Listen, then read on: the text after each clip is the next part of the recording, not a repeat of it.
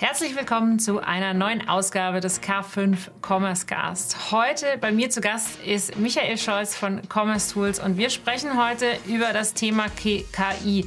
Äh, viele, viele sprechen darüber. Man fragt sich immer, ist es Magie, ist es Wegbereiter oder ist es eigentlich jetzt schon unersetzlich? Und äh, all diesen Themen und Fragestellungen wollen wir heute ein bisschen nachgehen.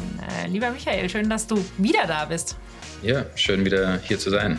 Ähm, vielen, vielen Dank. Herzlich willkommen zum K5 Commerce Cast. Gemeinsam mit unseren Partnern präsentiert euch das K5 Moderatorenteam tolle Use Cases sowie die neuesten Entwicklungen und Trends aus der Welt des digitalen Handels. Bei dir ist ja noch früh morgens, habe ich gehört. Mhm. Ähm, die Sonne ist aber schon da. Ist schon nicht? da, ja. Aber hat auch schon geschneit vor sechs Tagen. Man okay, soll es kaum wow. glauben. Ja. Okay. Das, das ist dann noch nicht KI gesteuert, äh, das ist noch das, äh, die, die einfache Natur. genau. ähm, Michael, lass uns doch mal einmal starten, ähm, indem du dich kurz vorstellst, ähm, was du genau machst bei Commerce Tools und ähm, ja, warum du dich mit dem Thema KI beschäftigst. Ja, na, natürlich, vielen Dank. Ähm, also ich bin bei der Commerce Tools ähm, und habe wirklich angefangen, das Produktmarketing-Team aufzubauen. Ich bin jetzt der VP für Produktmarketing und Kundenmarketing. Ähm, wie gesagt, seit zweieinhalb Jahren hier, aber schon seit 15, 20 Jahren in der Retail-Industrie. Früh schön bei SAP angefangen, da auch vor der Hybris-Akquise schon den, den Customer Relationship-Bereich abge deckt und betreut und dann halt auch, nachdem Hybris aufgekauft wurde, dann halt dementsprechend den, den Commerce-Bereich ähm, mitgestaltet. Ähm, und habe halt dann auch, ich sag mal, die, die andere, die schwarze Seite halt besucht, wo man wirklich sich eher um die Commerce-Integrationen halt kümmert und habe dann sechs Jahre lang Salesforce, Magento, ähm, diverse andere Commerce-Plattformen implementiert und bin letztendlich jetzt bei Commerce Tools gelandet. Ja, ähm, das, äh, wenn wir jetzt uns äh, mal, mal, sanft heranwagen an das Thema KI, wir gucken jetzt mal aktuell in den, in den Online-Handel ähm, oder überhaupt in die Handelswelt, was würdest du sagen, sind denn schon Veränderungen, die schon, schon sichtbar sind? Ja, für, für uns ist es so und deswegen bin ich halt auch interessiert. Ähm, in der letzten Firma, in der ich gearbeitet habe, haben wir uns sehr viel mit Machine Learning ähm, ähm, gekümmert, sage ich jetzt mal. Damals ging es eher um den so Kreditkartenbetrug etc. Deswegen habe ich da schon eine gewisse, wie soll ich sagen, äh, einen gewissen Background und auch ein Interesse allgemein. Und habe jetzt halt auch versucht zu gucken, wie kann man künstliche Intelligenz im Commerce-Bereich halt anwenden. Und wir sehen es halt als dieses Next Big Thing und man kann es jetzt nicht verpassen. Und wie du schon angedeutet hast, ob es jetzt Magie ist oder ob es unersetzlich ist. Wir wollten halt gucken, was bedeutet es für uns? Was sind so die Market-Dynamiken, die wir halt sehen, also sowohl von uns als auch unseren Kunden, als auch unseren Mitwettbewerbern und, und sehen halt viele, viele Trends, sage ich jetzt mal. Und wir sehen eine, eine extrem große Opportunity, da wirklich was zu bewegen. Ich glaube, die, die einfachsten oder die, die simpelsten Anwendungen sind schon im Bereich Personalisierung und Promotions und Discounts. Das geht relativ einfach und schnell. Fühlt sich aber auch so ein bisschen an wie schon vor, ich sag mal, 10, 15 Jahren, als Big Data halt als großes Thema rauskam und auf alle Fälle auch wieder Promotions und Personalisierung halt dementsprechend angedacht wurde. Und, und wir gucken uns das halt eher von der Seite an, dass wir wirklich den Bereich als Composable Commerce halt prägen wollen und wo dann halt künstliche Intelligenz angewendet werden kann und wie unsere Kunden es halt anwenden und vor allem auch, wo das, ich sag mal, thematisch oder konzeptionell sitzen muss. Weil wir sehen es halt viele, viele Trends auch mit, mit Innovationen, nur weil man halt ein Innovationsteam halt in der, in der Firma hochzieht, heißt das jetzt nicht, dass man ein innovatives Unternehmen ist. Und, und wir, wir sehen halt so die ersten Anzeichen, dass man sagt, okay, ähm, nur weil wir jetzt ein AI-Team haben oder ein KI-Team, ähm, haben wir jetzt auf alle Fälle Generation AI abgedeckt und wir können jetzt davon halt profitieren. So einfach ist es leider nicht und, und von unserer Seite ist es eher, sag mal, ich, ich sag mal mal ein pragmatischer ähm, ja, Approach, wie man da halt künstliche Intelligenz verwendet. Mhm. Und äh, jetzt wenn mal so ein bisschen tiefer reinschauen, tatsächlich schon ähm, bei, bei euch, ähm, sagen, ähm, ihr arbeitet ja sicherlich nicht erst seit gestern ähm, mit dem Thema. Ähm, wie, wie kann man sich da vorstellen? Also was, was konkret sind so die Anwendungsfälle, äh, an denen ihr jetzt äh, so hin, hinter verschlossener Tür auch arbeitet? Ja, also wir haben uns von Anfang an und wie du schon gesagt hast, auch schon vor, vor Monaten ähm, angeschaut, was sind so wirklich die Stärken von, von der künstlichen Intelligenz. Und wenn man sich jetzt spezifisch Gen AI anguckt, da steht, da steckt ja schon der, der Term Generative oder Generierung ähm, drinne, dass man wirklich davon profitieren kann, dass man halt Produktbilder oder Produktinhalte erstellen kann, die Erstellung von Website-Texten etc. Ähm, und da sehen wir halt wirklich, da ist ein bestimmter Anteil von uns wirklich intern drin. Also wenn man sich jetzt den, den, den, die Shop-Systeme oder die Commerce-Plattformen dementsprechend anguckt. Aber wir sehen halt auch viel in den, in den anderen Teilen von, von, von diesem Composable Commerce Approach. Das heißt, wenn wir uns zum Beispiel ein Content Management System angucken, das ist für uns der beste Platz, wo künstliche, künstliche Intelligenz angewendet werden könnte, um halt dementsprechend Texte und Bilder für Content zu erstellen. Genauso, wenn man sich so ein Produktinformationsmanagement anguckt. Da kann man halt viel machen und sich vor allem überlegen, wie kann man halt, ich sag mal, Product Landing Pages, Product Detail Pages dementsprechend erreichern an, an Content, der halt auch personalisiert ist, um dann halt dementsprechend, ähm, wie soll ich sagen, ja, re relevant ist. Wir sehen uns da als Commerce-Plattform aber eher halt als Infrastruktur, als Basis um halt die transaktionellen Daten halt dementsprechend zur Verfügung zu stellen, damit dann halt so ein Content-Management-System oder eine Search Engine dementsprechend funktionieren kann. Das ist die erste, ich sag mal, der erste Ansatz, den wir haben. Das heißt, mhm. GenAI ist für die Generierung von Content zu, für, zu, zuständig und demzufolge halt auch eher im, in der Search Engine oder im Content Management System angesiedelt. Die andere Art und Weise, äh, wie man Gen AI halt verwenden kann oder Machine Learning halt dementsprechend auch, ist halt Entscheidungen zu treffen. Sei es jetzt Entscheidungen für das Payment Routing, also ob man jetzt über PayPal geht oder über einen anderen Payment Gateway oder Payment Service Provider oder ob man sagt, okay, hier wurde jetzt Kreditkartenbetrug dementsprechend erkannt, demzufolge verschiedene, äh, geschehen da halt verschiedene Prozesse. Und das sind so für uns diese zwei Basis, äh, also, also das ist praktisch die Basis unseres ähm, Denkens. Was wir intern machen, um auf deine Frage zurückzukommen, ist, nachdem wir das halt so wirklich für uns entschieden haben, haben wir gesagt, wie können wir pragmatisch halt an, an den Tag gehen und wirklich Mehrwert für unsere Kunden halt dementsprechend zur Verfügung stellen.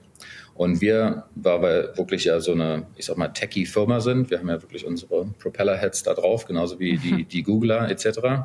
Ähm, ähm, wir sehen es halt vor allem im, im Business-User äh, oder im Backoffice-Bereich, als auch mit den ganzen Integrationen. Also wir haben wirklich Funktionen jetzt schon gebaut und auch gelauncht, wo man sagen kann, okay, ich möchte jetzt zu einem Content-Management-System eine Integration bauen. Integration ist halt einfach immer eine, eine, eine schwere Sache, vor allem wenn man sich jetzt so die alten monolithischen All-in-One-Suites anguckt.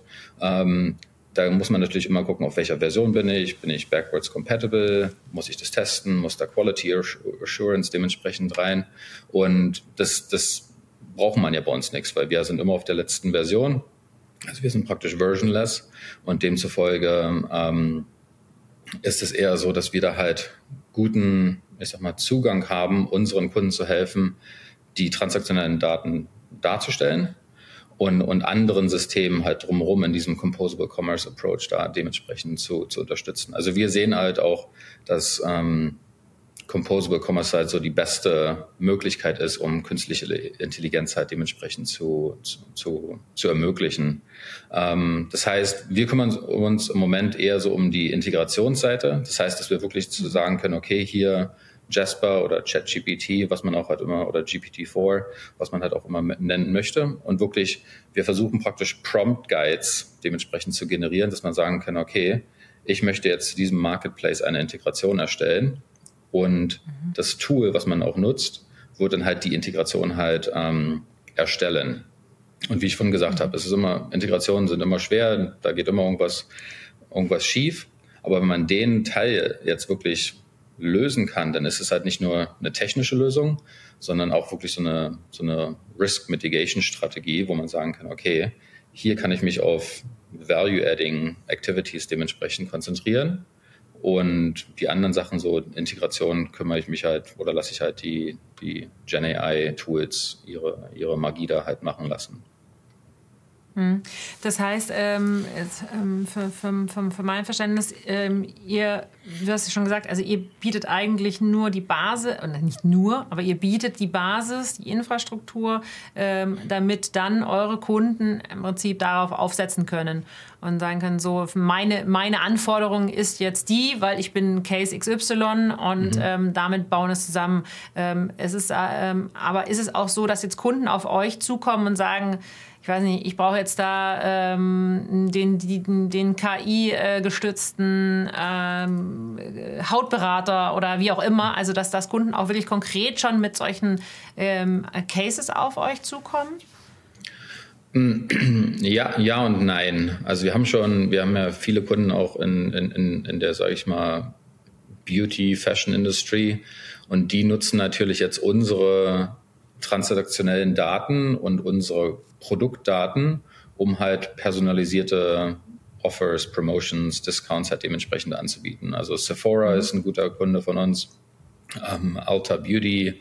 Ähm, die sind jetzt halt in der Lage, unsere, unsere Daten halt anzufordern und demzufolge selbst darauf halt Modelle halt zu bauen. Ähm, bei uns ist es eher so, wie gesagt, wir sehen uns als, als Infrastruktur, als, als Orchestration Layer, um halt künstliche Intelligenz dementsprechend zu enablen. Ähm, wir bauen jetzt aber keine kleinen Produkte und hauen einfach, ich sag mal, die Terminologie AI am oder KI am Ende ran, um das jetzt halt, ähm, dass es halt jetzt so fashionable aussieht. Ähm, bei uns ist es eher so, dass wir den Kunden halt auf den Weg geben, dass sie mit uns die, die beste Lösung haben, um alles halt dementsprechend zu ähm, erarbeiten. Und dann, wie gesagt, künstliche Intelligenz für uns, da sitzt ein gewisser Teil bei uns, aber halt auch viel bei unseren Partnern, sowohl den Independent Software Vendors, mit denen wir halt arbeiten und im Ökosystem haben, als auch die System Integrators. Das heißt, die freuen sich, dass die, die halt Access zu unseren Daten haben. Und ich glaube, das darf man halt nicht ähm, unterschätzen, weil künstliche Intelligenz, Machine Learning, Artificial Intelligence, wie man es auch mal nennen möchte, basiert halt auf offenen Daten und auf mhm. offenen Datenmodellen. Und bei jedem Projekt, was wir anfangen, also wenn jetzt ein Kunde von uns entweder von einer selbstgebauten Commerce-Lösung kommt oder halt auch von, von, von anderen Proprietären, ähm, das erste, was wir im Projekt machen, ist natürlich immer das Data Modeling, das, was, was wir uns angucken. Und der, Vor, der Vorteil bei uns ist halt, wir, wir sind halt keine Blackbox bei uns sind alle Daten halt entweder auf Google Cloud oder AWS oder auf der MongoDB drauf und die sind alle erreichbar. Und es ist jetzt auch nicht so, dass, ähm, wenn man sich, wie gesagt, diese monolithischen ähm, Applikationen anguckt von unseren Mitwettbewerbern, wo dann halt Daten in verschiedenen Datenbanken dementsprechend ähm, gespeichert sind. Vielleicht wurden da verschiedene Teile oder, oder, oder andere Module halt hinzugekauft und die, sind, die beruhen dann halt auf anderer Architektur etc. Das ist im Endeffekt einfach nur leider ein Hochladen, Runterladen, Enrichen, Daten anpassen etc. Das braucht man halt bei uns alles nicht machen, weil die Daten halt verfügbar mhm. sind in der Art und Weise, wie sie halt konsumiert werden könnten. Und die können natürlich auch relativ schnell halt, ähm, ich sag mal, angefragt werden und demzufolge aufbereitet werden. Die andere Sache ist, dadurch, dass wir sowieso schon Cloud Native sind, ähm, heißt das wirklich, wir haben den ganzen AWS und den ganzen GCP, das ganze Ökosystem von den großen Cloud-Infrastructure-Providern, die ja selber AI-Funktionen oder KI-Funktionen dementsprechend anbieten. Das heißt, wir, auch, äh, wir öffnen da halt so Pandoras Box, sage ich jetzt mal, wo wir dann halt einfach relativ wenig selbst bauen müssen, weil Google das schon für uns gemacht hat. Die haben dann halt ihre Vision AI oder APIs da drinne und demzufolge können sie halt auch sagen, okay, ich möchte jetzt einen Personalized Shopping Assistant haben oder ich möchte jetzt einen Personalized Koch haben, weil ich halt verschiedene Rezepte mir in der Vergangenheit angeguckt habe. Das heißt, viele unserer Kunden bauen das entweder selbst, weil sie halt die, die, die Skills haben und darauf wirklich Bock haben, oder die gehen halt zu ihrer Agency oder zu ihrem System Integrator oder zu ihrer Beratungsgesellschaft und, und, und lassen sich das von denen bauen, wissen aber, dass wir ihnen halt alle Informationen halt relativ einfach zur Verfügung stellen können Und das ist halt das Interessante für ihn. Ähm, aber es ist jetzt nicht so, dass Kunden auf uns zukommen und sagen, okay, könnt ihr jetzt hier einen Chatbot bauen für uns oder so. Mhm. Ähm, da, da liegt halt überhaupt nicht unser Fokus. Ja, jetzt hast du es auch schon äh, ein paar Mal erwähnt, das Thema Daten. Ähm, ich erinnere mich äh, auch auf der K5 vor ein paar Jahren äh, gab es das Buzzword Big Data. Mhm. Und äh, wenn, ich, wenn ich jetzt heute so ein bisschen auch zurückdenke, ähm, was damals ja schon das Thema war, jeder war sich bewusst, man muss Daten sammeln und man muss die Infrastruktur dafür schaffen, überhaupt die Daten zu haben und mhm. zu strukturieren. Ähm, und gefühlt ist aber aus diesen Big Data eben auch ganz lange gar nichts passiert, so richtig wichtig. Ja, also genau. man hat das gar nicht genutzt, das Potenzial. Und ähm, äh, ich hatte es äh, neulich auch schon in meinem Gespräch gesagt, für mich ist so ein bisschen das Thema äh, KI ist jetzt eigentlich nur, das ist so Big Data 2.0. Ja? Also jetzt, jetzt arbeitet man mit diesen, mit diesen Daten, ja. die jetzt so ein bisschen brachgelegen sind. Ist das, ist das, äh, teilst du die, die, die, die Einschätzung dazu? Hundertprozentig. Und das war halt auch wirklich, ich sag mal, Teil meiner meiner ersten Antwort, sage ich jetzt mal, wo ich, wo ich mich wirklich fühle wie vor 10, 15 Jahren, wo Big Data halt so ein heißes Thema war. Ähm, und alle halt davon geschwärmt haben, wie viel Daten man jetzt hat und dass man jetzt alle Muster oder so erkennen kann. Ähm, und da gibt es ja diese typischen Beispiele wie Walmart oder Target, wo sie dann sagen, okay, der 30-jährige Vater muss jetzt hier Bier neben den Windeln haben, weil er halt freitagsabends dahin geht und demzufolge wird ein personalisiertes Offer da halt dementsprechend erstellt. Ähm, in der Realität haben wirklich wenige Online-Händler das wirklich so durchgesetzt. Ich glaube allerdings, dass das jetzt so ein bisschen Schwung reingekommen ist, auch durch die anderen, ich sag mal, Tools und Applications, die man halt da finden kann.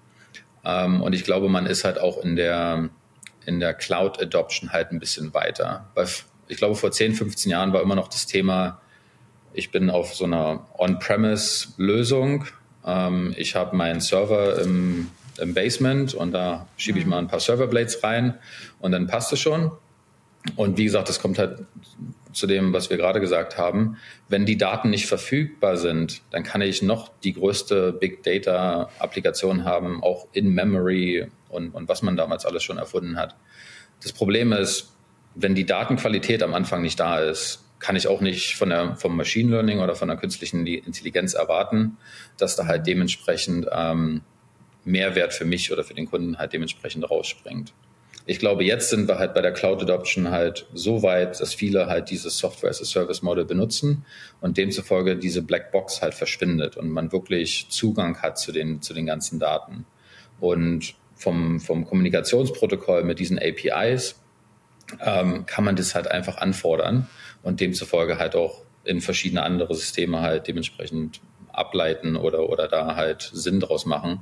Ähm, für mich ist es halt einfach nur genial, dass wir halt große Partner haben wie, wie Google und wie, wie Amazon Web Services, die halt wirklich dieses Portfolio an, an Produkten schon zur Verfügung hat und es halt auch im Markt getestet ist und demzufolge wirklich so Clientelling Solutions oder, oder personalisierte Shopping Assistants halt dementsprechend ähm, verwendet werden können oder einfach gebaut werden können. Und wie gesagt, wenn ich jetzt öfter mal gesagt habe, gebaut, das heißt jetzt nicht, dass es ein sechs Monate Projekt ist mit einer halben Million Investment etc. Das kann man halt relativ einfach ähm, zusammensticken. Ähm, um, um vielleicht ein Beispiel zu sagen, ähm, wir haben einen unserer Ingenieure ähm, gebeten, sich mal die Adidas-Seite anzugucken. Und mit ChatGPT hat er die komplette Seite innerhalb von sechs Stunden nachgebaut.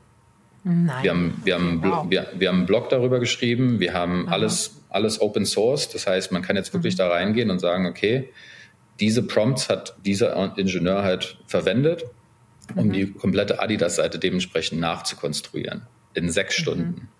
Also was früher vielleicht mit diesen Online-Systemen halt ein halbes Jahr, ein Jahr, zwölf, 18 Monate gedauert hat, hat man wirklich halt so relativ äh, schnell rekonstruieren können, inklusive aller Integrationen. Ja? Also das, das Payment Gateway, deine, deine Personalization Engine, E-Mail-Marketing, alles, was dazugehört. Ähm, können wir vielleicht gerne, gerne teilen, ist halt, wie gesagt, auf unserer Blogseite drauf. Ähm, ja, gerne. Aber, aber sechs Stunden war, war für uns auch eine, eine Riesenüberraschung, wie, wie schnell das funktioniert hat. Von daher, ich glaube, es ist mehr möglich, aber es hat natürlich noch ein bisschen so den Big Data Nachgeschmack, sage ich jetzt mal. Hm. Und wie siehst du das jetzt gerade? Also ich finde das Beispiel ganz, ganz passend. Ähm, man ist heute in der Lage, ähm, innerhalb von sechs Stunden so eine ganze Seite nachzubauen. Ähm, jetzt sind wir gerade in Deutschland ja super sensibel, was das Thema Daten betrifft, äh, mhm. Datenschutz und ähm, was ist vertretbar und was nicht. Ähm, wie, wie, wie nimmst du das wahr? Ist für uns einer der größten Themen. Ähm, ich war auch vor äh, im, im August bei der Google Next und Google, muss ich ehrlich sagen, ist so eine Art, ist keine Search Engine mehr, keine Search Engine Firma mehr. Es ist wirklich eine künstliche Intelligenzfirma geworden. Mhm. Und neben dem KI-Thema war halt Security und GDPR etc. halt eins der wichtigsten, wichtigsten Themen. Und es ist auch für uns. Also wir haben globale Kunden, wir haben viele Kunden in Europa, wir kommen aus Europa und demzufolge ähm, wir machen da auch mehr als selbst unsere Cloud-Infrastructure-Provider. Äh, also wir machen mehr als GCP, wir machen mehr als AWS. Das heißt, wir bauen da noch extra ähm, zusätzliche Schichten drauf, um wirklich zu sagen, okay, wie können wir unsere Kundendaten und wie können wir allgemein Daten halt besser, ich sag mal, beschützen, ähm, damit umgehen, ähm, nicht speichern oder wenn wir sie speichern, halt äh, encrypten oder tokenisen etc für uns ist es ein riesig großes Thema, weil wir halt mit so vielen sensiblen Daten halt arbeiten. Und ähm, wiederum, um, um auf die Infrastruktur zurückzukommen, ich glaube, dadurch, dass wir diesen Cloud-Native Approach haben und dadurch, dass wir wirklich dieses Software-as-a-Service-Offering haben, können wir halt auch diese, diese Service-Levels und auch die Security dementsprechend ähm, an unsere Kunden weitergeben, weil wir halt auf die ganz normalen Protokolle von Google und AWS halt dementsprechend beruhen und, und demzufolge halt wirklich gesichert sind, als wenn wir jetzt, wie gesagt, irgendwo unseren Server im, im Keller hätten oder, ähm, oder halt so ein proprietäres, ähm, ich sag mal, so eine Fake-Cloud-Lösung halt dementsprechend aufbauen. Wir, wir beruhen halt wirklich oft auf diesen ganzen Sachen, die Google halt gebaut hat, AWS gebaut hat. Ähm, wir haben diverse andere und unsere eigenen proprietären äh, Security Levels drauf. Also für, für uns ist ein, ein super, super wichtiges Thema weil wir, wie gesagt, auch so viele Kunden sensiblen Daten haben und die halt dementsprechend auch schützen möchten. Mhm. Und wenn man jetzt zum, äh, jetzt ist jetzt einmal eben genau die Kundendaten eurer Kunden, aber ähm, weil wir auch über das Thema Personalisierung gesprochen haben, was ja auch so, finde ich, so ein, so ein, so ein, so ein, wie sagt man, zweigleisig, zwei, zweischneidiges äh, Thema ist. Auf der mhm. einen Seite wünscht sich der Endkunde, ne, wenn mhm. er shoppt, ein tolles äh, Kundenerlebnis. Auf der anderen Seite äh, geht man heute drin, ja, bitte keine Cookies mehr und hier nicht und da mhm. nicht. Also man möchte eigentlich auch nicht so getrackt werden. Ähm, ja. Ist das dann, äh, dann nicht auch eine große Herausforderung ähm, für das ganze KI-Thema, dass vielleicht viel mehr immer dahin gehen, ähm, eben äh, Cookies nicht anzunehmen oder auch gewisse Vorkehrungen zu treffen, dass sie eben nicht mehr getrackt wird, was ja dann wieder das gar nicht möglich macht? Ja, ich, ich stimme dir da hundertprozentig zu. Ich glaube, dass das komplette Potenzial kann da halt noch nicht ausgeschöpft werden.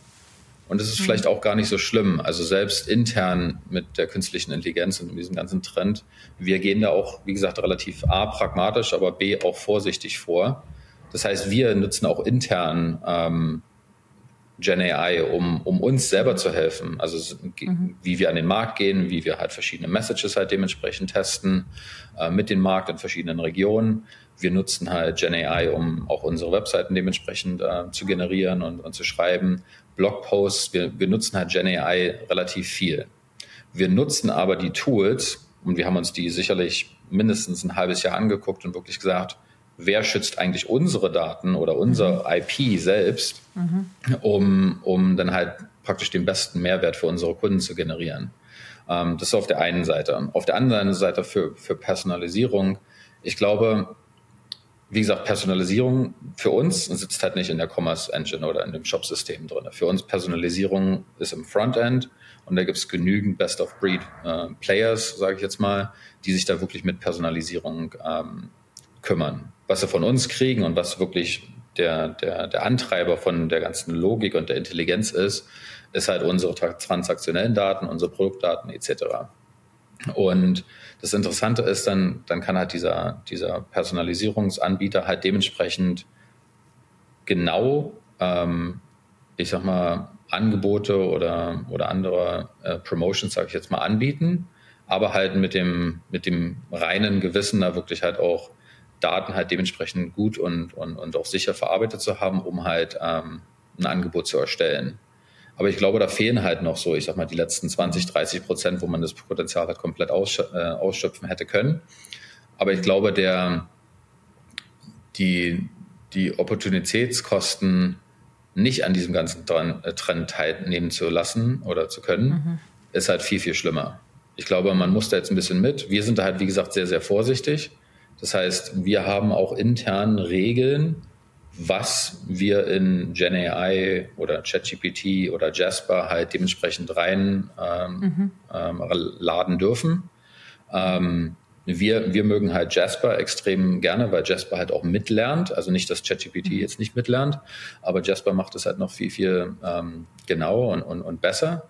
Das heißt, wir können zum Beispiel sagen, okay, das ist unser, das ist unsere Brand Voice, das ist unsere, das ist unser Tone. So sprechen wir halt als Commerce Tools. Wir sind halt transparent mhm. und easy und einfach etc. Und demzufolge, wenn wir halt verschiedene API-Dokumentationen halt veröffentlichen, sind die halt super klar und transparent. Wenn wir Blogposts veröffentlichen, sind die halt in unserem Tone halt dementsprechend ähm, geschrieben. Und, und so machen wir das halt auch mit unseren Kunden, mit den Daten, die wir halt ähm, für, zur Verfügung stellen können. Eine Sache, die wir halt für unsere Kunden machen, und das spricht jetzt eher so, ich sag mal, diese multinationalen Kunden an mit verschiedenen Brands, die sie entweder selbst gegründet haben oder aufgekauft haben.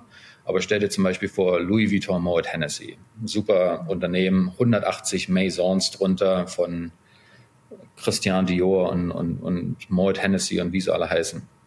Aber stell dir vor, du könntest Commerce Tools benutzen und ein Gen AI Tool, was praktisch sagt, okay, hier so spricht dieses Brand die Kunden an mit dem, mit der Farbpalette etc. Und ich hau das jetzt einfach mal an den Produktkatalog. Und das machst du halt über 180 Firmen, über 180 verschiedene Geografien. Und GenAI bildet dir praktisch den Produktkatalog mit den Produktdescriptions. Und es hört sich genauso an, als ob das jetzt Christian Dior selbst geschrieben hätte, sage ich jetzt mal. Oder halt Moet Hennessy oder die anderen teuren Weine und Whiskys, die sie da alle unter den Umbrella Louis Vuitton Moet Hennessy äh, der, der Firma haben.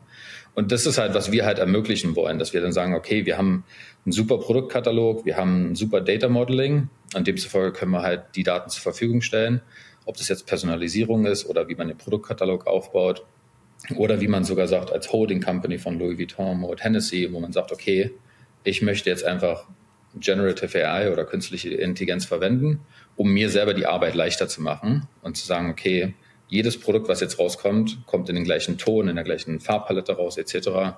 Und ich finde, die, die Anwendungsmöglichkeiten sind halt ähm, riesig. Und auf, um auf die Personalisierung zurückzukommen, ich glaube, da, da, wandert man halt immer schon diesen, diesen schmalen Grad, vor allem halt in Europa. Ähm, in Amerika, hier drüben ist es eigentlich komplett egal, tut mir leid, es so zu sagen, aber hier trackte ich alles. Ähm, und ähm, aber wie gesagt, wir, wir haben halt so viele globalen Kunden und wir kümmern dann halt um die einzelnen Geografien, wie man da halt am besten an den Tag gehen kann. Und das ist halt super, super wichtig. Aber wie gesagt, ich glaube, das, das komplette Potenzial kann man noch nicht ausschöpfen.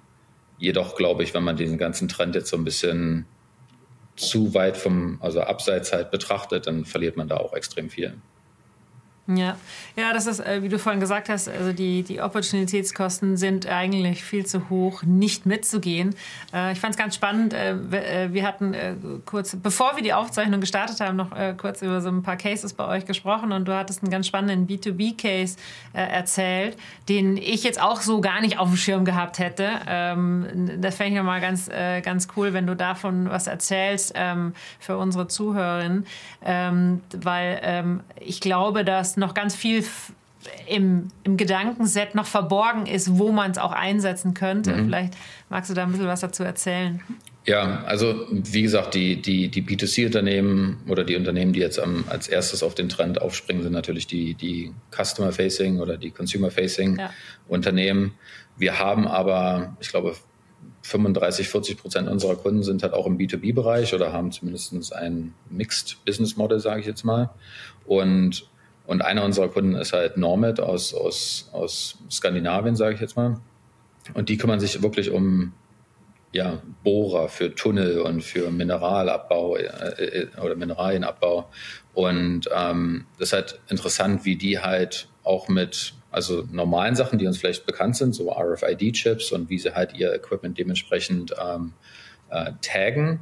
Aber wenn halt die, die Bohrer und die, die Maschinen halt dementsprechend an ihre Kunden verkauft werden, können können die praktisch die transaktionellen Daten halt verwenden, um halt bessere Angebote für, für ihre Kunden halt äh, anzubieten. Also sei es jetzt irgendwelche Subscriptions, sei es jetzt ähm, ähm, Zusatzteile oder er Ersatzteile oder andere Accessories, die da vielleicht noch äh, mitverkauft werden könnten. Und man kann jetzt halt auch tracken, was der Verschleiß ist von den einzelnen mhm. ähm, äh, Produkten. Das heißt, okay, der Bohrer war jetzt in irgendeiner Mine in Finnland für drei Jahre im Einsatz und der braucht jetzt mal einen neuen Bohrkopf, sage ich jetzt mal. Das können die halt relativ einfach jetzt nicht nur tracken und die haben die Daten. Und das, das, das konnte man vielleicht auch schon ein bisschen früher mitmachen, aber jetzt hat man halt noch diesen, diesen Promotion oder Personalisierungsapproach selbst im B2B-Umfang äh, ähm, oder Bereich drinne, was für mich halt, wie du auch gesagt hast, total interessant ist. Ähm, also um nochmal einen Schritt zurückzugehen, für, für mich ist es halt interessant, wie viele Bereiche eigentlich jetzt mit der künstlichen Intelligenz mhm. angegangen werden kann. Ja? Also die, die, die, die, ein, die einfachen Sachen sind natürlich immer Promotions, Discounts, Personalisierung etc. Easy. Ähm, aber dann halt zu gucken, wie, wie funktioniert das in verschiedenen Industrien, wie funktioniert das mit verschiedenen Businessmodellen, ähm, wie kann ich halt Kunden anders konvertieren, auch wenn es jetzt zum Beispiel im B2B-Umfeld -Um, äh, ist, wie kann ich da andere ich sag mal, Service-Modelle anbieten. Und da kommt jetzt halt wirklich, wie gesagt, wenn man sich die, die transaktionellen Daten anguckt, ähm, die für verschiedene Leute einfach nur, ich sag mal, langweilig sind, weil es wirklich einfach, das ist eine Bestellung. Punkt. Ähm, da können wir halt jetzt mit künstlicher Intelligenz halt viel, viel raushauen ähm, und dementsprechend halt auch unseren Kunden anbieten. Und dann bin ich halt auch immer überrascht über die, die kreative Kreativität von unseren Kunden selbst. Also ist schon interessant, dass so ein kleines skandinavisches Unternehmen mit einer Handvoll von äh, Ingenieuren, sage ich jetzt mal, A-Commerce Tools halt so schnell implementieren konnte und demzufolge dann auch so ein Service-Modell halt aufzubauen mhm. um, und dann halt auch noch da künstliche Intelligenz dementsprechend anzuwenden. Ja, ja, und ähm, wie du es auch schon gesagt hast, äh, was ich auch ganz spannend finde, äh, während du so gesprochen hast, dachte ich mir gerade, ja, jetzt so kannst du ja in, in, in jeglichen Bereichen Zahnärzte, ähm, mhm. die irgendwie Equipment haben, die, wo die Vertreter hingehen, also die ganze, das die ganze Thema Forecasting. Wann mhm. muss ich den eigentlich äh, überhaupt wieder äh, bei dem auf der, auf, der, auf der Stufe stehen oder in der, auf der Türschwelle stehen und dem wieder irgendwas Neues anbieten? Aber das ist was, was bis dato natürlich aus dem Menschen Menschenverstand sagt, ah, okay, ja, man weiß ungefähr, so und so lang hält irgendwie so ein Teil, aber im Endeffekt wusstest du ja nie ganz genau, benutzt er das jetzt ganz viel, benutzt er das weniger und ähm, also auch da, also ich, ähm, im, im Sinne von Forecasting und von auch einer anderen Form der Kundenbindung ist da ja mhm. äh, also fast, fast in jeder Branche eigentlich irre viel möglich. Ja, und, und ich vor allem so, so Customer Service Bereich ist auch eins mhm. der, ich sag mal, low-hanging fruits, die man da angehen kann. Und wenn man halt die, die transaktionellen Daten hat und dann halt noch KI-Applikationen da halt drauf baut oder sich hinzukauft, ich finde das halt ähm, enorm interessant, wie man jetzt den Customer Service Bereich halt dementsprechend aufbauen kann, weil man halt mehr weiß und weil man halt auch vielleicht weiß, okay, ich möchte jetzt meinen Flug ändern aus, aus anderen Gründen vielleicht, also aus privaten Gründen, aber die künstliche Intelligenz, die weiß schon, okay, da gibt's jetzt einen Sturm, ein Gewitter, was mhm. auch immer. Und demzufolge werden mir andere Optionen halt dementsprechend vorgeschlagen, weil das, was ich vielleicht mit meinen Informationen im Moment habe, eigentlich gar nicht zielführend ist. Und, und wie gesagt, die, die, das Airline-Beispiel oder das Fluglinienbeispiel ist jetzt halt vielleicht ein bisschen ähm, weit hergeholt, aber als, als, als Customer Service Mitarbeiter kannst du jetzt halt A, so viel mehr wissen, ich glaube, seit 10, 15 Jahren sprechen wir immer schon über 360 Degree of the Customer. Hat immer noch keiner mhm. gemacht. Auch mit mhm. Big Data hat es noch keiner gemacht. Aber ich glaube, jetzt ähm, kommt man halt so langsam ähm, in die richtige Richtung, wo man sagen kann, okay, als Customer Service Mitarbeiter, ich kriege die Daten nicht nur geliefert und sehe diese transaktionellen Daten, sondern kann die halt auch im Kontext halt dementsprechend aufbereiten und demzufolge meinen Kunden besser helfen. Und ob es jetzt im Customer Service Bereich ist oder einfach nur ähm, im B2C-Bereich, äh, also jetzt als In-Store Associate, sage ich jetzt mal, wo du mit dem iPad rumläufst und sagst, okay, hier Virtual Try-On oder, oder Endless Aisle. Du hast halt einfach mehr Informationen in der Hand, wo du sagen kannst, okay, das Kleid haben wir jetzt vielleicht nicht in, im Laden, aber hier drüben gibt es einen anderen Laden und der kannst du dir nach Hause schicken. Und ich mache das jetzt auf meinem iPad, du brauchst nicht mal hier zur Kasse gehen etc. Das, für mich ist der Kontext, den wir jetzt halt haben, einfach unbeschreiblich. Und, und, und mhm. da hilft künstliche Intelligenz natürlich sehr, sehr viel. Ja, äh, hast du das Gefühl, dass ähm, das auch so ein bisschen aber eine, weil sagt jetzt Innovation und so, dass auch ein bisschen Angst noch überall ähm, mitschwingt? Ähm, also dass, dass auch Unternehmen vielleicht sagen, ah, pff, weiß ich nicht, ähm, da, da geht doch Qualität verloren, wenn alles nur noch die Maschine macht und äh, Menschen, äh, die, die, die, der gesunde Menschenverstand und so. Also äh, siehst du da, siehst du da, dass da so eine Verhaltenheit dann doch noch da ist oder springen doch alle schon eigentlich auf den Zug auf? Wir, wir sehen schon über unsere verschiedenen Kundensegmente oder Industrien halt schon eine sehr große Adoption für, für mhm. künstliche Intelligenz. Also es ist praktisch jeder neugierig, auf alle Fälle. Ja. Und, und, und da springen viele auch über ihre eigene Hemmschwelle. Ähm, ich habe den Tag erst einen interessanten, ähm, weil wir schon auch von über Louis Vuitton More Tennessee gesprochen haben, einen interessanten Artikel gelesen, dass selbst die, die so High-End Fashion Retailer, Luxury Brands, also ich sage jetzt mal Burberry, Louis Vuitton natürlich, Cartier, dass selbst diese ganzen französischen Häuser praktisch auch auf diesen ganzen Zug aufspringen, weil sie halt mhm.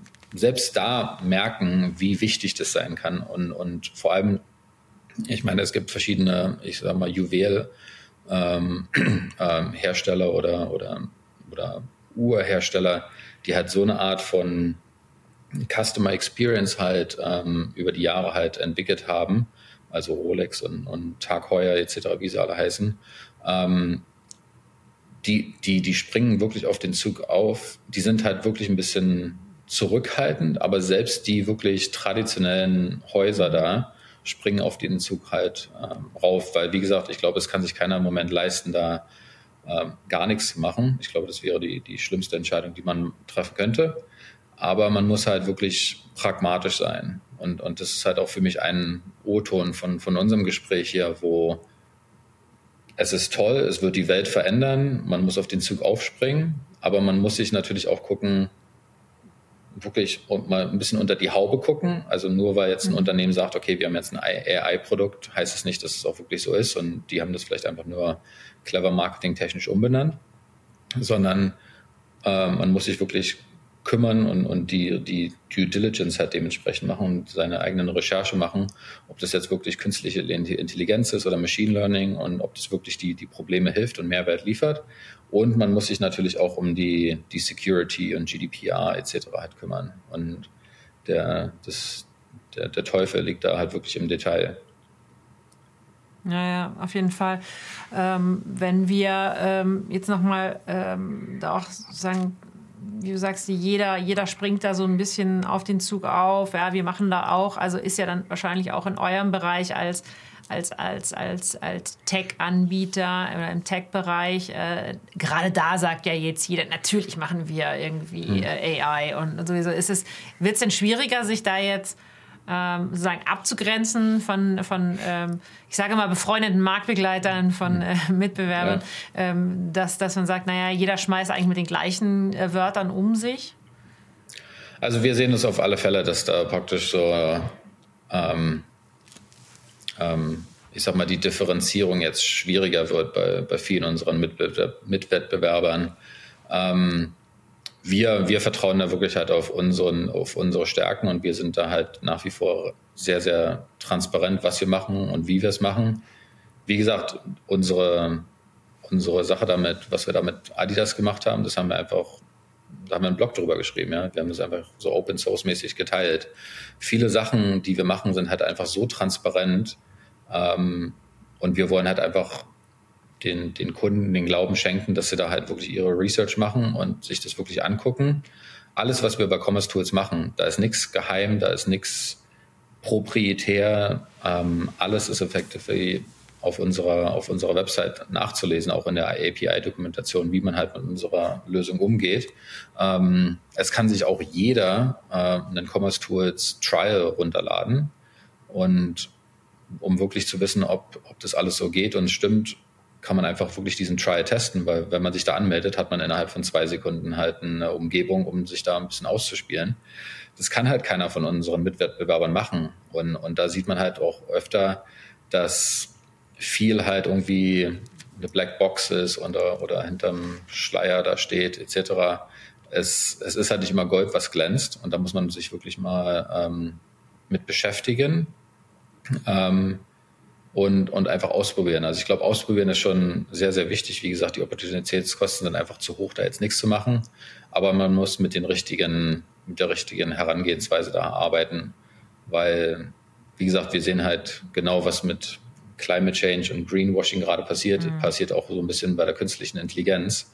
Wir sehen halt auch viele unserer, unserer, ich sag mal, weiter weg Partner, sage ich jetzt mal, die, die launchen halt viele, viele Produkte und, und nennen es halt jetzt irgendwie AI-powered oder, oder hauen einfach AI an den, an den bisher existierenden Produktnamen ran.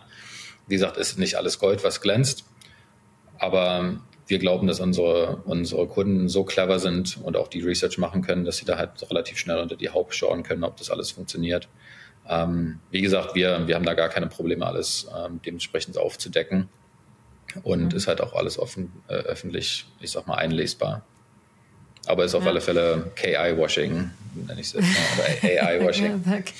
Okay, ja, stimmt. AI-Washing. Ja, das, das, den habe ich jetzt auch nicht. Der, das ist gut. Das, das ist doch schon mal was Gutes, was wir hier mitnehmen. Ist, dass das neue, äh, das neue Buzzword ist dann äh, AI und ist dann AI-Washing.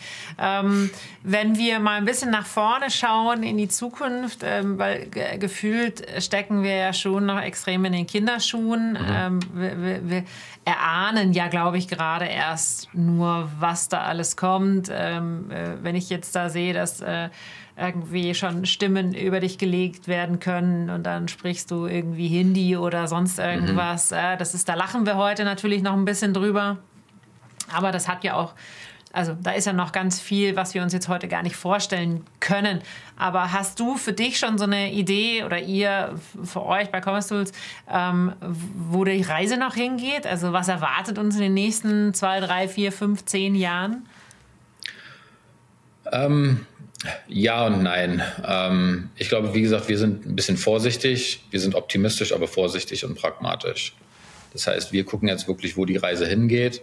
Und wir versuchen für unsere Kunden das Problem zu lösen, wie können sie die kompletten Shop-Systeme und das umliegende Ökosystem am schnellsten und am einfachsten integrieren und auch schnell zum, zum Mehrwert kommen.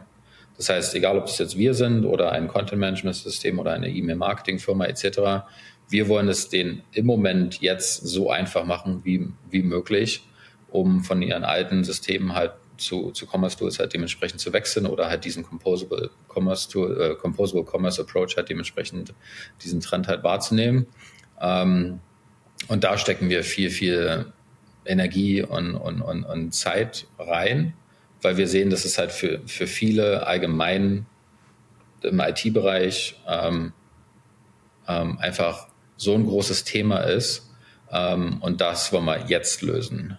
Ich glaube, die, die Möglichkeiten, die wir in der Zukunft haben, wie gesagt, die können wir uns noch gar nicht vorstellen, weil es halt einfach so schnell alles funktioniert. Ähm, ich glaube, vor neun Monaten kannte keiner Gen AI, bis auf eine kleine Gruppe von, von Leuten. Und jetzt ähm, wenn man sich jetzt so anguckt, ich finde es mal super interessant, wie viel, ähm, wie lange es gedauert hat, um eine Userbase von 100 Millionen Leuten zu haben. Ja, und dann guckt man sich immer an und Netflix hat, keine Ahnung, 16 Jahre ge gebraucht für das.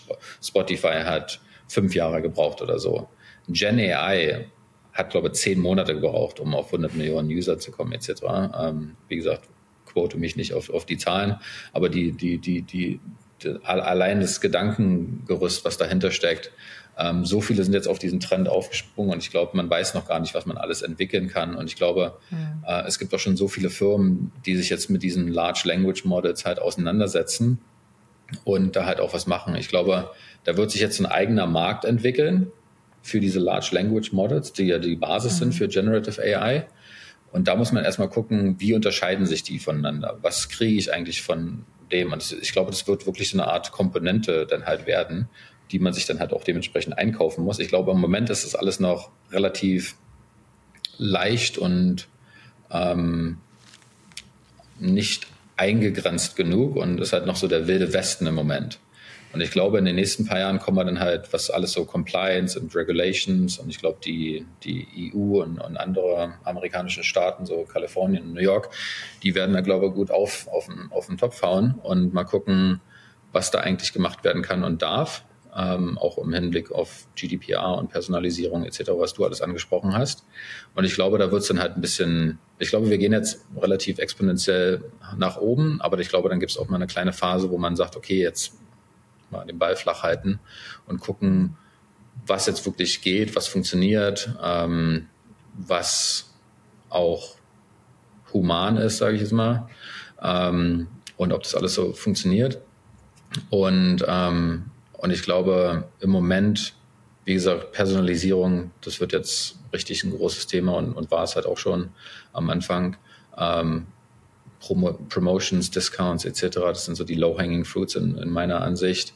Ich finde mhm. alle Tools, die sowohl im B2C als auch im B2B-Bereich angewandt werden können, die die Store Associates oder die, die, die B2B Sales Reps halt dementsprechend unterstützt, finde ich super interessant. Ähm, wie gesagt, in dem Bereich von Kontext.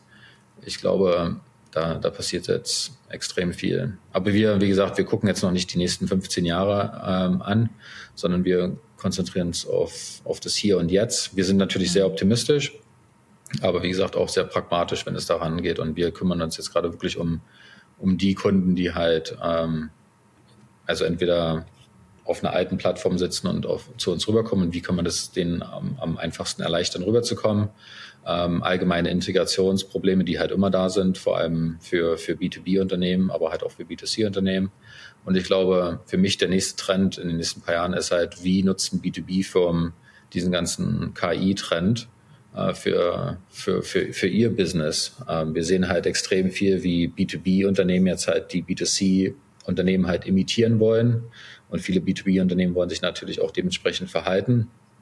Und die kommen natürlich an mit Direct-to-Consumer und Subscriptions und Marketplaces und anderen Business Models, um sich da halt selbst zu differenzieren, aber halt auch aufgrund von Supply Chain Issues und Konflikten in, in der Welt, wo sie sich da halt ein bisschen selbstständig machen wollen und nicht auf irgendeinem Supply Chain Network halt dementsprechend beruhen wollen. Ich glaube, da in den nächsten zwei, drei Jahren passiert viel im B2B-Bereich, wo dann halt auch künstliche Intelligenz halt angewandt werden kann und ich glaube, da haben die B2B-Firmen praktisch auch so ein bisschen Vorteil, weil die ganzen Fe Fehler, die die B2C-Unternehmen gemacht haben, die können jetzt einfach übersprungen werden.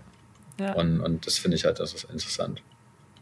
Ja, ja, sehr spannend. Also spannende Zeiten, ähm, glaube ich, für, ja, für jeden Bereich. Das ist das für mich persönlich so ein bisschen das Besondere an dem ganzen AI-Thema. Es betrifft halt nicht mehr nur eine kleine Gruppe, eine Branche oder, oder eine, ja, äh, äh, bestimmte Menschen, sondern es betrifft im Endeffekt jeden. Jeder ist irgendwo in, damit in Berührung und ähm, deswegen glaube ich auch, dass die Entwicklungen auf jeden Fall sehr spannend noch sein werden, was da, was da auf uns zukommt, eben wie du sagst, ähm, äh, vom, im, im B2B-Bereich äh, bis hin aber zum eben, ähm, Endconsumer, der irgendwo beim Arzt steht oder der, ähm, der im Laden äh, sich ein Kleid aussuchen will. Also das ist sehr, sehr spannend. Wir haben äh, jetzt äh, schon, äh, du hast schon mal so ein paar Tools an, angeschnitten, die ihr nutzt, auch bei Commerce Tools. Ähm, mhm. Nochmal zum Abschluss eine Frage, was sind denn, denn deine drei Lieblings-AI-Tools, die du selbst im Einsatz hast oder die dich hier besonders fasziniert haben in der letzten Zeit? Ja, also es hat natürlich alles angefangen mit ChatGPT, aber ich habe bei ChatGPT halt auch relativ schnell, ich sag mal, die Grenzen kennengelernt und musste natürlich zu GPT-4 upgraden, sage ich jetzt mal. Und das ist alleine schon ein Game Changer. Ähm, bin dann aber doch relativ schnell bei ähm, Jasper gelandet. Jasper ist einfach ich sage also ich sag mal ChatGPT auf einem ganz anderen Level, weil das halt wirklich mitlernt Und du mhm. kannst halt auch dementsprechend Dokumente und andere Assets, ich sage jetzt mal, hochladen. Und Jasper lernt dann halt ähm, davon. Und demzufolge, mhm. ob es jetzt für mich als, als Produktmarketing-Person die Art und Weise, wie ich halt verschiedene Segmente anspreche, wie, wie ich verschiedene äh, Produkte anspreche oder wie ich über Produkte rede, wie ich meine Mitwettbewerber halt dementsprechend tracke, ähm, ist halt einfach so einfach im Moment, weil, weil Jasper mir einfach die Möglichkeit gibt, da wirklich, ähm, wie soll ich sagen, die richtigen Daten im Kontext zu sehen, aber dann halt auch dementsprechend meine Sprache lernt. Das mhm. finde ich halt sehr, sehr interessant.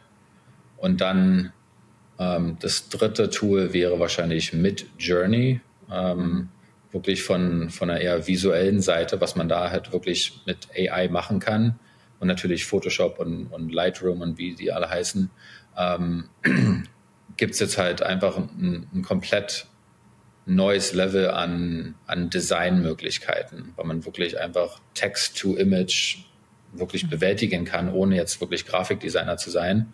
Und da halt wirklich für mich, wie gesagt, als Produktmarketer oder, oder als, als Techno Technologist da halt dementsprechend, ich kann relativ einfach mein, mein Gedankenkonstrukt in, in Bilder umwandeln. Also wirklich von der mhm. Design, visuellen Seite finde ich das halt sehr, sehr interessant. Ich meine, man kann natürlich rumspielen und verschiedene, ich sag mal, Avatare da dementsprechend ähm, äh, oder Bilder en enhancen. Ähm, aber für mich ist halt wirklich, wie kann man visuell am besten kommunizieren, die Konzepte, die man halt im Kopf hat und wahrscheinlich nicht mal ein Grafikdesigner halt dementsprechend artikulieren hätte können. Ähm, und dann einfach da ein bisschen ja, solo ähm, ein bisschen rumzuprobieren. Ich glaube, das sind so die drei, drei Tools, die ich am meisten benutze. Ja, sehr spannend. Also Jasper habe ich tatsächlich auch noch nicht äh, probiert. Das äh, da werde ich, habe ich jetzt schon von ein paar Ecken gehört. Also das, mhm. das nehme ich für mich jetzt auf jeden Fall mit. Da werde ich mich mal dran setzen. Also wir, wir selbst, äh, das vielleicht noch abschließend auch bei der K5. Ähm, äh, sind äh, intern auch dabei, ganz viel umzustellen. Gerade das, was wir jetzt hier tun, äh, Podcasten, ähm, Schnitte mhm. von Audioschnitte, das ist irre. Also was du da an Zeitersparnis hast. Und ähm, das finde ich schön und das ist so mein Appell, den ich auch sowohl ins Team gebe, aber auch immer versuche, an andere zu geben. Ähm, eigentlich bietet uns äh, die, die, die AI, äh, die KI, die, die Chance, die Arbeiten, die, die sich immer wieder wiederholen oder die, mhm. die, sag ich mal, gar nicht so viel Anspruch erfordern, von der Maschine machen zu lassen und sich den Dingen zu widmen, die wirklich kreatives Denken erfordern, die, äh, die Spaß machen. Und das ja. ist immer so ein bisschen mein Appell, man sagt, da, das ist doch ein echter Gewinn wenn wir das, ja. wenn uns das gelingt, dass wir nicht an äh, repetitiven Aufgaben hängen, die immer wieder das Gleiche sind, ähm, ähm, sondern uns ja. wirklich den schönen Dingen widmen können. Und ich finde auch dieser ganze Gedankengang, dass halt künstliche Intelligenz halt so viele Jobs zerstört etc. Mhm. Ähm, wie gesagt, ich, ich glaube da noch nicht dran, weil es sind wirklich die, diese, diese monotonen Aufgaben oder die repetitiven Aufgaben, die man halt wirklich äh, ja, ersetzen kann und sich wirklich um, ich sag mal, äh, kreative oder higher value adding Sachen halt kümmern ja. kann, ja. Also selbst wie du sagst, auch intern.